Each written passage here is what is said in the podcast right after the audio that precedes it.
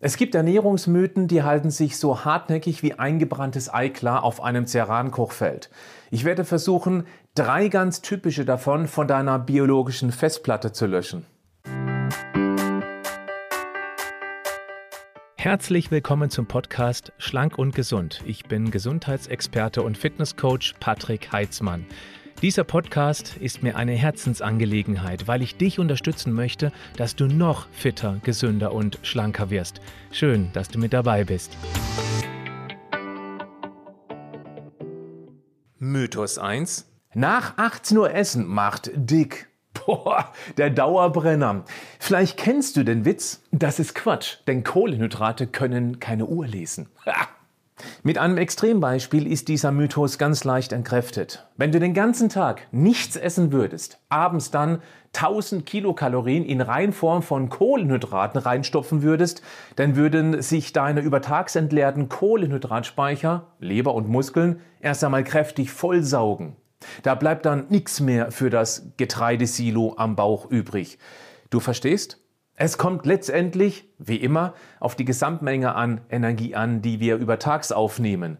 Wenn du also den ganzen Tag lang Brötchen, Kuchen, Schokolade, Cola in dich reinstopfen würdest, dann machen Kohlenhydrate nach 18 Uhr deshalb dick, weil deine Speicher schon rappelvoll sind. Dann macht aber auch Eiweiß und Fett nach 18 Uhr dick, weil du einfach schon zu viel Energie getankt hast. Es macht also erstmal keinen Unterschied, ob du eine Packung Gummibärchen schon um 11 Uhr oder um 18 Uhr und 4 futterst. Jetzt kommt das große Aber.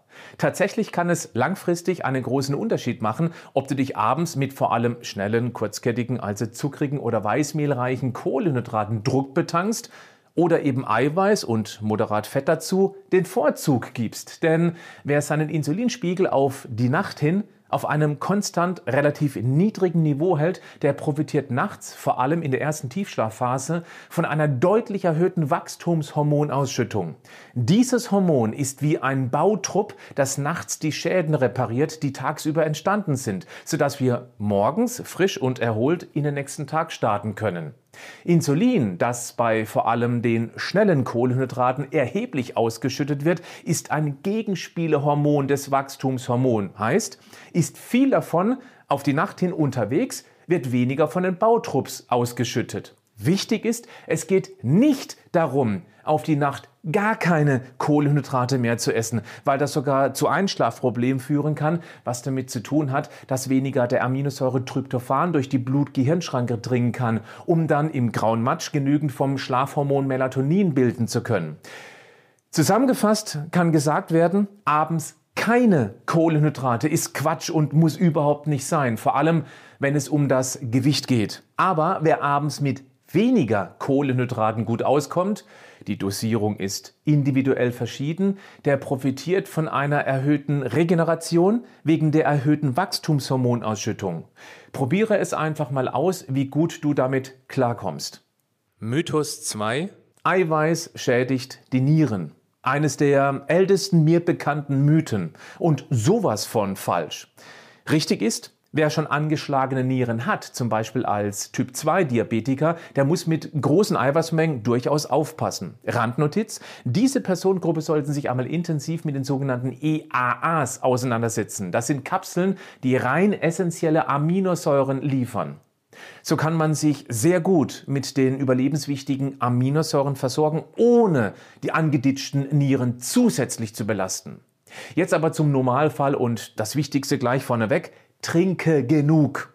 Weil genau das deine Nieren durchspült und es damit schon mal zu keiner Überlastung von zu viel Stickstoff kommen kann. Denn es ist genau dieser Stickstoff, der im Eiweißstoffwechsel entsteht, dann zu Ammoniak verstoffwechselt wird, anschließend zu Harnstoff, der wiederum über die Nieren ausgeschieden wird. Trinkst du genug, wird er ausgespült. Interessant ist folgende Tatsache. Wenn unsere Leber, je nach Körpergröße, am Tag zwischen 200 und 300 Gramm Eiweiß völlig problemlos verstoffwechseln kann, warum sollten dann unsere Nieren schon deutlich früher schlapp machen? Das macht überhaupt keinen Sinn. Nehmen wir mal den Mittelwert 250 Gramm. Das sind bei einer 70 Kilo schweren Person dann knapp dreieinhalb Gramm Eiweiß pro Kilogramm Körpergewicht. Jeden Tag, ein Leben lang. Sei dir sicher, das schaffst du nicht konsequent. Das ist äh, richtig viel. Das wären in diesem Beispiel circa zwei Kilogramm Quark. oder 22 ganze Eier oder deutlich über drei Kilogramm gekochte Linsen. jo, auch wenn du alles mischst, also von dem oder auch was von anderen Eiweißlieferanten, du kommst nicht an diese Grenze ran. Deshalb, selbst wenn du dich sehr eiweißreich ernährst, du bist damit ganz sicher noch im Sicherheitsbereich. Lass dich also nicht verunsichern, selbst dann nicht, wenn du täglich auch zusätzlich noch Eiweißshakes trinkst. Äh, ach ja, der nächste Mythos. Mythos 3. Eiweißshakes sind nur was für Bodybuilder. Ich gehe davon aus, dass du weißt, wie wichtig regelmäßig Eiweiß ist. Für die Haut, für die Haare, für die Fingernägel, das Immunsystem, bestimmte Botenstoffe, Hormone, die Enzyme und natürlich als Grundbaustein für unsere Muskeln. Braucht nur ein Bodybuilder Muskeln? Ach komm! Tatsächlich war früher das auch die Hauptzielgruppe dieser Shakes. Eiweißshakes sind da aber auch schon lange rausgewachsen. Sie bieten eine ganze Menge Vorteile. Wichtig vorneweg, auch ich rate immer dazu, zuerst seinen Eiweißbedarf über gewöhnliche Eiweißquellen zu decken. Das gelingt aber nicht so vielen Menschen sehr regelmäßig und vor allem auch kalorienreduziert, was für die interessant ist, die abnehmen wollen. Eiweißshakes haben genau hier ihre Vorteile. Das ist hochkonzentriertes Eiweiß, bei sehr wenig Kohlenhydraten und Fetten. Das spart Kalorien und sie sind sehr schnell zubereitet. Gut für den, der es eilig hat. Und sie schmecken. Okay, nicht alle Eiweißshakes. Ich hatte auch schon welche probiert, die schmecken wie ein Laternenpfahl an der Hundewiese. Ganz unten. Blech.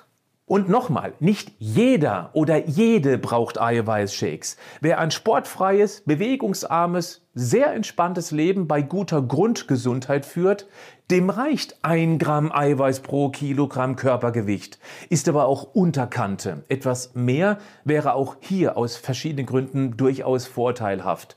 Das kann definitiv mit gewöhnlicher Eiweißkost erreicht werden. Sportlich ambitionierte, gesundheitlich angeschlagene, sehr gestresste Menschen mit hoher beruflicher und oder privater Belastung da sollte es schon Richtung 2 Gramm pro Kilogramm Körpergewicht täglich gehen. Das wird mit normaler eiweißreicher Ernährung nicht ganz so einfach umzusetzen sein. Genau dann könnten Eiweißshakes als Ergänzung die Aufnahme sinnvoll erleichtern. Und weil es eben auch welche gibt, die nicht nur hochwertiges Eiweiß aus verschiedenen Eiweißkomponenten beinhalten, das ist ziemlich wichtig bezüglich der Wertigkeit des Eiweißshakes, die dann auch noch gut schmecken, kann es sogar Süßgelüste befriedigen. Das wäre dann ein Doppelschlag für die Gesundheit. Auf der einen Seite mehr leicht verdauliches, hochwertiges Eiweiß und gleichzeitig kein Zucker. Wenn du mir vertraust, schau dir mal die Eiweißshakes von Vita Moment an. Die findest du, wenn du auf den Link in den Show Notes dieses Podcasts klickst. Bleib gesund, aber mach auch was dafür.